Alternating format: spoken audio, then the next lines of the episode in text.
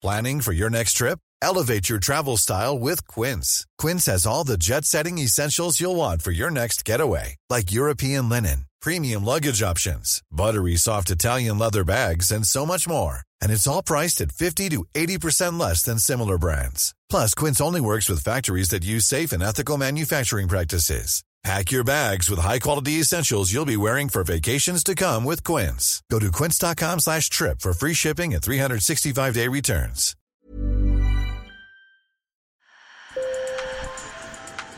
Bonjour. Hello. Hola. Marhaba bikoum. Sur le fil, Le podcast d'actu de l'AFP. des nouvelles choisies pour vous sur notre fil info. L'image a fait le tour des réseaux sociaux. Une Iranienne vêtue de blanc jette son voile dans un feu et se lance dans une danse effrénée suivie d'autres femmes.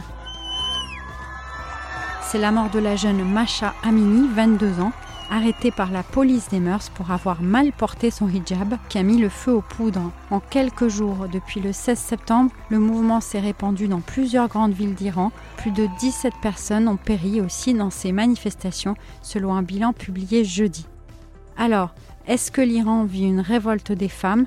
Je vous emmène dans ce pays avec nos correspondants et avec Stuart Williams qui couvre les mouvements d'opposition iraniens depuis Paris. Sur le fil. Ce slogan qui veut dire femme, vie, liberté est répété en boucle dans les manifs. Tout a commencé mi-septembre. Masha Amini avait été arrêtée trois jours plus tôt alors qu'elle faisait du tourisme à Téhéran en famille. Mais après un coup à la tête pendant sa garde à vue, elle est tombée dans un coma fatal. Elle est morte et les manifestations ont commencé le soir même. Immédiatement, ces événements ont suscité l'inquiétude à l'étranger. Écoutez la réaction de Ravina Shamdasani, porte-parole du Haut Commissariat des Nations Unies aux droits de l'homme. Selon certaines informations, Mademoiselle Amini a été frappée à la tête avec une matraque par la soi-disant police des mœurs. Et sa tête s'est cognée contre un véhicule. Les autorités ont déclaré qu'elle était décédée de cause naturelle. Nous sommes préoccupés par la mort en garde à vue de Masha Amini, détenue par la police des mœurs iranienne, qui applique des règles strictes sur le hijab, et par la réaction violente des forces de sécurité pendant les manifestations qui ont suivi. Pour mon collègue Stuart Williams, avec qui j'ai parlé de ces événements, le mouvement est l'un des plus puissants qu'il ait connu.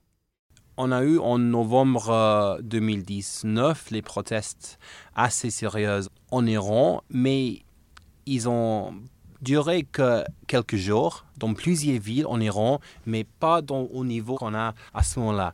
La question, c'est ça va continuer maintenant combien de temps et comment les autorités iraniennes ils vont réagir à ça. En novembre 2019, euh, selon Amnesty International, ils ont tué plus de 300 personnes. On va voir dans les prochains jours si les manifestations continuent comme ça, comment vont réagir les autorités.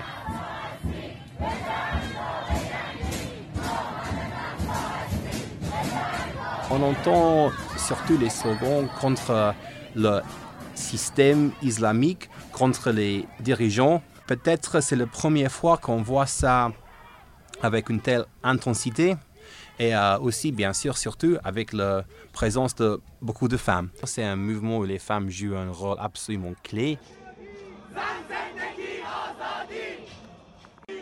Mais euh, quand même, c'est les, femmes, les hommes, les jeunes, les vieilles et tout ça. Donc c'est vraiment un, sens de euh, beaucoup du, du gens ensemble.